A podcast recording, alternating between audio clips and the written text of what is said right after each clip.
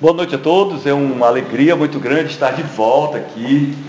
Eu fico muito feliz de ter muitas pessoas que eu, eu conheço de tempo atrás e também novos frequentadores aqui dessa comunidade tão agradável, tão bonita. E nós vamos abrir a palavra de Deus e sempre que abrimos a palavra de Deus, nós devemos fechar os olhos e pedir que o Espírito Santo possa falar se aproximar mais de nós, falar no nosso ouvido, e é o que vamos fazer agora. Querido Pai Celestial, nesse momento vamos abrir a Tua palavra e queremos ouvir a Tua voz. Esvazia o nosso eu e que, e que possamos ter a mente tranquila para ouvir a Tua voz falando ao nosso coração, nos aquecendo e transformando a nossa existência. Em doce nome de Jesus te agradecemos. Amém. O texto está em, no Evangelho de João, capítulo 2, versículo 6 até o 11. Evangelho segundo João, capítulo 2, versículo 6 até o 11. Eu vou elogiar essa versão da Bíblia, porque é a minha favorita, e a favorita, por coincidência da maioria dos pastores, é a nova versão internacional, porque ela tem uma linguagem deliciosa de você lê, sabe? Que algumas versões são assim com palavras mais rebuscadas, que às vezes você precisa até recorrer a um dicionário para saber exatamente, mas essa versão é fabulosa. Então vamos lá. Evangelho segundo João, capítulo 2, versículos 6 a 11. O que nós temos aqui é uma situação seguinte. Jesus está fazendo a sua estreia no seu ministério. E ele começa com um fato inusitado. Olha só, no versículo 5 diz: Respondeu Jesus: Que temos? Respondeu Jesus: Que temos nós em comum, mulher? A minha boca, a minha hora ainda não chegou. Jesus estava onde? Ele estava numa festa. Certo? Estava numa festa. E vocês sabem que judeus gostam de festa. Eu tenho uma amiga brasileira, mas mora há quase 30 anos lá em Israel, e ela conta de que festa em Israel é festa mesmo. Tem períodos que eles passam o mês praticamente todo, é festa o dia todo, e dias e semana, fecha tudo, para tudo, porque pensa no povo de festa, é o judeu. E ali estavam numa das festas, que não era essa festa de casamento agora, que você vai, termina o casamento, cada um para sua casinha, não, lá continua a festa e é animado e cânticos e festejos, né? E Jesus estava nesse momento e o que acontece ali? Verso 6. Ali perto havia seis potes de pedra, do tipo usado pelos judeus para purificações cerimoniais. Em cada pote cabiam entre 80 a 120 litros. Então era um pote respeitável. O que aconteceu foi o seguinte: o vinho acabou, a festa ainda estava, eu acho que tinha muitos penetras, muita gente, e aí o vinho foi embora rapidinho, e aí a situação ficou tensa, por quê? Ficar sem comida numa festa para o judeu era um fato de afronta pública. E aí a vergonha ficou estampada. Jesus era parente, e ele estava por ali. A mãe dele disse: Ó, é o seguinte, procura lá Jesus e faça tudo que ele disser. Jesus ainda tentou dar o, né, um jeitinho para sua mãe e tal, que não tinha chegado a hora dele, mas de fato tinha chegado a hora. E ele tinha que dar o recado dele. Aí ele virou para os serviçais e disse, olha, pega esses potes, enche de água e leva para o chefe para provar. E vai distribuir. Ele nem conferiu, só falou. E como os servos haviam sido orientados pela mãe de Jesus para fazer tudo exatamente como ele dissesse. Olha, era o primeiro milagre de Jesus. Então ninguém conhecia milagre nenhum de Jesus. E todos estavam em família. Eles não sabiam dos poderes especiais que Jesus tinha. Então eles fizeram exatamente isso. Encheram as talhas até a boca. Chegaram e foram apresentar para o mestre. E aí o mestre provou e disse, o que é isso? E chamou os donos da, da casa e disse: Como é que se faz um negócio desse? Porque geralmente se serve o, o melhor vinho, né? O melhor vinho serve logo. Mas você serviu pior, meu amigo. E agora que todo mundo já devia estar para lá de Bagdá, você vai servir o melhor. Você escondeu o melhor vinho, mal sabendo ele de que aquilo era uma obra especial de Jesus. O casamento é tão especial que Jesus, a instituição do casamento é tão especial que Jesus decidiu fazer a sua estreia gloriosa exatamente na festa de casamento. Muito bem. Dando continuidade, a partir dali, Jesus começa uma sequência enorme de milagres. Só uma pausa. Ele terminou a festa e aí ele foi com seus discípulos para Cafarnaum dar uma descansadinha. Logo em seguida começou as festas, os preparativos para a Páscoa e aí foi Jesus para Jerusalém. Porque lá era o centro de todas as festividades. Afinal de contas, ali estava o templo e Jesus foi para lá. Mas quando Jesus foi chegando lá, ele ficou horrorizado. E diz esse texto de que ele fez, na sequência aí do versículo, na sequência aqui, é, do versículo 12 em diante, ele pegou umas cordas, arrumou e fez um chicote e começou então a dar chicotada, expulsou os animais e mandou todo mundo para casa. Porque eles estavam fazendo da sua casa um mercado. Então Jesus começou de uma forma marcante. Ele terminou a festa, foi lá, purificou o templo. E aí os, os discípulos que estavam com eles até reconheceram, porque eles conheciam as escrituras, e disse: O zelo da tua casa me consumirá. É só para a gente perceber o, o enredo histórico. Jesus então começou o seu primeiro milagre no casamento e depois ele deu continuidade. Nós vamos analisar essa questão dos milagres no tempo de Jesus e os milagres em nosso tempo, ok? Anos depois, Jesus sabia que seus discípulos também estavam preparados para executarem as, as mesmas obras. Os discípulos viram, fato por fato, as histórias de Jesus, os milagres, e eles acompanharam, e Jesus sabia que ele voltaria para o céu, e os discípulos ficariam com o Espírito Santo, e eles deveriam continuar fazendo a mesma obra. Então Jesus sabia e disse para eles o seguinte: curai os enfermos, limpai os leprosos, ressuscitai os mortos, expulsai os demônios, fazei de graça como tendes recebido. Mateus 10, 8. Na verdade, os discípulos fizeram com, com muita coragem e determinação o trabalho ordenado por Jesus. E eles fizeram exatamente aquilo que Jesus mandou. Aí ressuscitaram mortos, tem vários episódios de ressurreição de mortos, curavam pessoas, aleijados, cegos, restituíam a visão, e onde eles passavam, os milagres se sucediam. Era uma coisa constante, essa coisa do milagre, e os discípulos ficaram entusiasmados com aquilo. Eles estavam, na verdade, completamente mergulhados no cristianismo e em seguir os seus mestres, que tanto a perseguição, as dificuldades, os açoites, as prisões que eles passavam, aquilo pouco lhe importava, porque o seu entusiasmo era tão grande por fazer parte do reino de Deus e pela urgência, porque eles achavam que Jesus voltaria em breve, porque quando ele foi assunto ao céu, ele disse: Olha, do mesmo jeito que vocês estão olhando aqui, eu subindo, eu vou descer. E eles estavam imaginando que não ia demorar muito, então eles se aplicaram na pregação do Evangelho. Tanto é que o mundo de então, quase todos conseguiram ouvir as boas novas do Evangelho. Agora vamos recordar alguns conceitos. Vamos analisar um pouquinho isso aí. O ser humano por si só, ele não tem nenhum tipo de poder.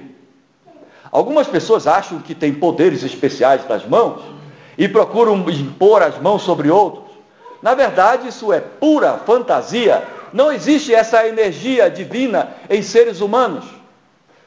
O que acontece então é um segredinho que Jesus falou aos discípulos. Ele disse: Ó, em meu nome, se pedires ao meu Pai, será realizado. Pronto, aí está o segredo. Nós não temos poder, mas no nome de Deus, se nós pedirmos, será realizado. Mas, calma lá, não vá com tanta pressa. Tem mais alguns elementos que nós vamos, nós vamos trabalhar. Jesus pede hoje realizar os mesmos milagres que fez, a, fez a, a, na época que ele esteve aqui na terra. No livro Desejar Todas as Nações, tem um texto muito interessante que diz o seguinte: Cristo sente as misérias de todo sofredor e está tão disposto a curar o enfermo hoje, como quando se achava em pessoa aqui na terra. É a vontade de Deus, então, que os milagres aconteçam hoje? Sim, Ele deseja. E para isso acontecer, o que é necessário? Então vamos avançando. Terceiro conceito. Os servos de Cristo são seus representantes. Quem, são, quem somos os servos de Cristo? Então, nós somos os representantes. Esse trabalho é nosso. E diz a, a escritora que nós somos os representantes, instrumentos pelos quais opera. Interessante, verdade? Nós podemos ser um instrumento pelo qual o Espírito de Deus pode operar esses milagres, como foi no passado, no tempo dos discípulos. Ele deseja, por intermédio de nós, de nós mesmos, exercer seu poder curador. E continua.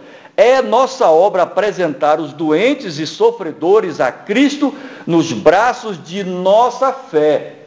Olha o segredo, apresentar a Cristo nos braços da nossa fé.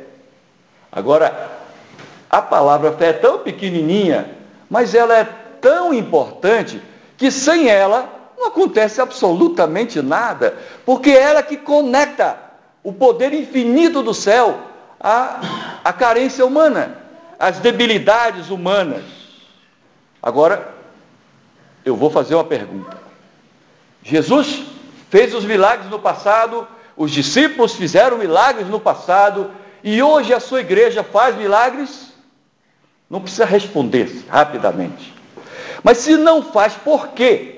Isso é importante, eu acho que sobre isso nós precisamos refletir um pouquinho mais. Existe em nós, em nossas igrejas, um elemento neutralizante do poder de Deus. Um poder neutralizante. Que poder é esse? Alguma coisa está bloqueando esse poder especial do céu, essa conexão. E por isso os milagres não acontecem. Aparentemente. Porque eles continuam a acontecer, mas poderiam acontecer numa proporção muito maior. Alguma coisa está neutralizando a influência divina. O que é então? Deus que elimina toda manifestação milagrosa de Deus. Sabe o nome? Vamos ler. Mateus 13, 58. 13, 58. Um dia desse, eu, eu gosto de ter um CD que eu tenho do Novo Testamento, e aí você vai andando, em vez de estar ouvindo qualquer coisa na rádio, eu coloco o CD do Novo Testamento. E aí eu estava ouvindo um, um, um, trecho da Bíblia e eu levei até um susto, porque um texto marcou. E foi exatamente esse. Quando terminou o capítulo, o capítulo 13 de Mateus, e entrou para o 14, o 13 ficou assim ó, na minha cabeça. E eu pensei, nossa, eu preciso preparar algum tipo de sermão ou mencionar isso aí, porque isso é chocante. O que diz? Ele não fez ali muitas maravilhas por causa da incredulidade Jesus entrava em várias cidades, só que teve cidades que ele entrou e fez poucos milagres. Algumas dessas cidades saíam e não ficava um doente sequer. Todos eram curados. Mas, em alguns lugares, a limitação humana era a incredulidade. E será que nós estamos padecendo esse mal hoje? Vamos ver o que diz é, a escritora inspirada no livro Mensagens Escolhidas. A incredulidade tornou-se agora uma fina arte em que os homens trabalham para a destruição das próprias almas. A incredulidade é o câncer que vai corroendo e destruindo a nossa alma. Destruir o corpo é uma coisa, porque depois Se você vai para o céu, vai ser restaurado. Mas destruir a alma é terrível. Acabou. A incredulidade é a atitude assumida para não crer. É uma coisa que, você, que algumas pessoas assumem. Eu não quero crer. E fecham os ouvidos, fecham os olhos e não querem ver a coisa acontecer. Elas decidem bloquear esse acesso. Não é o bloqueio divino, não. É o bloqueio humano. É você se virar contra Deus. Algumas pessoas ficam com medo de cometer o pecado contra o Espírito Santo. E acham que o pecado com o Espírito Santo é você falar qualquer piada e de repente lá do céu falou, você está excluído, agora você pecou contra o Espírito Santo, você está morto. O pecado contra o Espírito Santo é uma decisão voluntária de você virar as costas e dizer, Deus, ó, sai da minha vida, fica para lá. Ele nunca deixa de te cercar de cuidados. E às vezes nós nos espantamos com a provação, com o sofrimento, com as doenças, mas é o abraço de Deus, um abraço forte. Quando ele que é o grande pastor, quando o pastor da parábola, ele estava, ele tinha as suas ovelhas, estava contando as ovelhas e percebeu que faltava uma, ele deixou aquelas e saiu em busca da perdida. E esse é o trabalho constante do Espírito Santo de estar o tempo todo incomodando. E às vezes Deus permite que alguma fatalidade aconteça, simplesmente Ele está te apertando. Porque Ele não quer te largar, gente. Se Ele largar, você está perdido irremediavelmente. É melhor estar sufocado nos braços de Deus do que estar perdido para sempre na escuridão. Vamos analisar algumas pessoas que tentaram confrontar e negar o cristianismo e tentaram anular o cristianismo. Vamos ver? Um filósofo chamado Voltaire, ele diz o seguinte: Estou farto de ouvir dos doze homens que levaram o nome de Cristo pelo mundo inteiro. Eu vou provar ao mundo que basta um só homem para eliminar esse nome. E onde é que está esse cidadão agora? Nem ouve falar. Você já leu alguma coisa dele? Talvez alguma citação aqui ou ali. Qual a relevância que esse homem teve para a humanidade? Que arrogância! E não foi só ele, não, tem outros. É, Diocleciano também mandou cunhar uma moeda com a inscrição Cristiano Monine Deleto, exterminado, exterminando o nome de Cristo. Ele colocou numa moeda. Essa moeda hoje é objeto de curiosidade de um museu. Não exterminou. Nietzsche declarou: Jesus Cristo, o maior inimigo da humanidade, olha que arrogância, o maior inimigo da humanidade, pelo fato de amparar os fracos e enfermos. Ele criticou a Cristo por amparar os fracos e enfermos. E disse mais o que?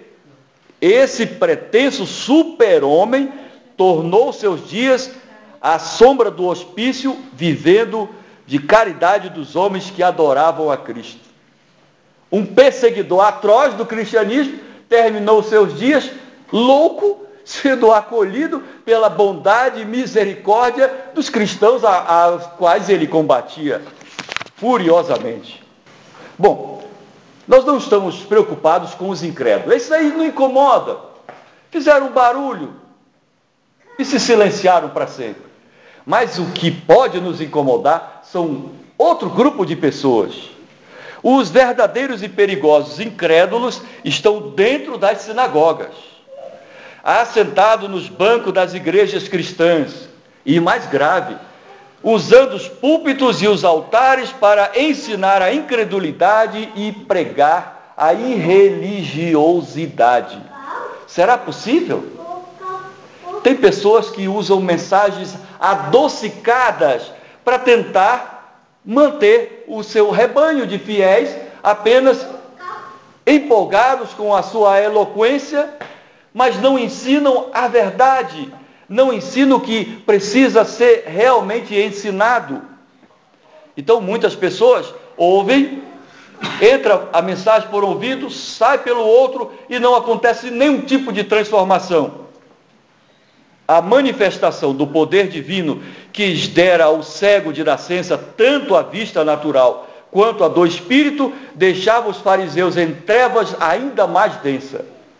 Então o poder de Deus, que pegava uma pessoa comum, cega de nascença, restabelecia a sua visão física e a sua visão espiritual, do lado dele também estavam os fariseus, que se tornaram cegos para essas verdades. E hoje, Agnaldo foi a Israel, né? E sabe que os israelitas eles não acreditam em Jesus Cristo. É uma palavra até que incomoda. E paz, meus senhores, muitas pessoas quando você fala em Jesus Cristo, eles cospem. Eles não acreditam e, pelo contrário, eles têm ojeriza a ouvir essa palavra. E eles são extremamente místicos e são cheios de, de de ideias, de filosofias, mas não acreditam. A sua religião virou apenas alguma coisa folclórica, alguma coisa cultural. Sábado é tão lindo, gente. Não tem ônibus andando nas ruas, não tem televisão, todo mundo reunido entre famílias. Mas e a essência? E Jesus? Eles apenas têm um dia para não fazer nada. Até os elevadores dos prédios são programados, e eles são bons em tecnologia, para abrir em todos os, os apartamentos, todos os andares, para não ter o trabalho de apertar o botão. Para não trabalhar no sábado. Mas a essência do sábado que é Jesus? Nada. Hoje não é diferente. Você, como membro da igreja, acredita que nós estamos vivendo as verdades que nós pregamos? Não se precipite. Não responda ainda. Isso merece uma profunda reflexão. A volta de Jesus é um tema urgente em nossa vida, em nossa conduta, nos nossos relacionamentos, em nossa fala. Será que estamos aguardando com ansiedade a volta de Jesus? Olha que nós somos adventistas, até no nome de nossa instituição religiosa, de nossa igreja, nós já colocamos em público, pelo nome que nós aguardamos a breve volta de Jesus. Você acredita nos escritos da pena inspirada, da profetisa do Senhor? Ou você acha que ela foi apenas uma pessoa iluminada? Tem tantos autores iluminados, tantas pessoas eloquentes, né? Augusto Cury, ou você acredita que Deus tem uma profetisa, que Ele deu mensagens específicas para um tempo específico e que essa mensagem ela vai alicerçar a nossa fé, que além do estudo da palavra de Deus, podemos ter conselhos especiais que transformarão a nossa vida em todas as áreas do conhecimento. Você aceita a reforma da saúde e pratica essa reforma? Ou você acha que isso não é importante. Está sendo feito um estudo, um estudo da USP e várias universidades entraram nesse estudo. Eles estão estudando os adventistas lá em São Paulo para traçar um perfil, porque eles ficaram sabendo que nos Estados Unidos já haviam feito um estudo, um estudo é, sobre a saúde e comprovaram que os adventistas tinham, um, tinham mais tempo de vida. E eles estão replicando esse estudo mas eu não ficaria assustado se eles provassem que não está fazendo muita diferença. Pode fazer diferença sim, mas aqueles que praticam essa reforma, porque os que não praticam não faz absolutamente nenhuma diferença. Talvez um pouquinho por não fumar ou por não estar embriagado. Mas Deus quer que nós tenhamos o nosso corpo limpo de impurezas, até para ter a mente desanuviada para poder ter uma conexão melhor com o céu? Outra perguntinha. Você aceita os dízimos e as ofertas como parte da adoração? Ou você é do tipo que diz assim, olha na sua carteira e procura uma nota de qualquer valor e quando passa salva, coloca qualquer importância? Ou você, você acredita mesmo na palavra de Deus? e acredita nos textos da, da, da palavra de Deus, de Malaquias, e, e entrou na igreja e se torna um associado da igreja, de fato, investe na pregação do Evangelho, investe os seus recursos, porque Deus é o dono dos seus recursos, Ele está lhe emprestando, Ele dá a você saúde, Ele dá a você sabedoria, inteligência, e Ele espera um mínimo que você dê um tipo de retorno, porque a você foi dada a ordem do ir de pregar a todo mundo o Evangelho, então todos nós somos corresponsáveis por essa missão e o dom de curar? Será que é nossa responsabilidade também? Como que isso acontece? Certa feita eu estava estudando a Bíblia com um determinado cidadão e, e ele não estava querendo estudar essa parte de saúde. Ele falou, não, não preciso disso não, gente. Para com isso. Isso aqui é coisa de judeu. Hoje em dia é só você pedir para Deus. Eu posso pedir para Deus. Eu, por exemplo, eu falo várias línguas. Eu falo as línguas espirituais. Então, se tem alguém doente, eu peço para curar e pronto, Deus vai lá e obedece e faz a cura. Eu não preciso disso. Entende? Muitas pessoas acham que Deus é um marionete que você pode manipular e diz, Deus cura essa pessoa, Deus cura aquela outra pessoa. E olha que tem textos que são fortes. A pessoa que não adianta você orar por uma pessoa que ela não vai e que ela não aceita seguir os mandamentos de Deus, ela não aceita seguir os ensinamentos, essa oração, Deus não vai curar alguém porque você está pedindo, porque você é bonito, porque você é rico, porque você tem propriedades, que você tem cargos imponentes, então Deus dizia, não, tudo bem, eu vou fazer o favor de curar determinada pessoa, porque você está pedindo e você tem moral. E muitas pessoas chegam e olham para nós e dizem, por favor, ore por mim, e olham para a gente assim, com grande expectativa, achando que nós temos o poder. Mas o poder é de Deus, nós apenas podemos e devemos ser um instrumento de Deus para que as pessoas recebam, ser um canal de bênção às pessoas. Mas para que isso aconteça, nós precisamos ter fé. Esse ingrediente é o ingrediente de conexão ao céu.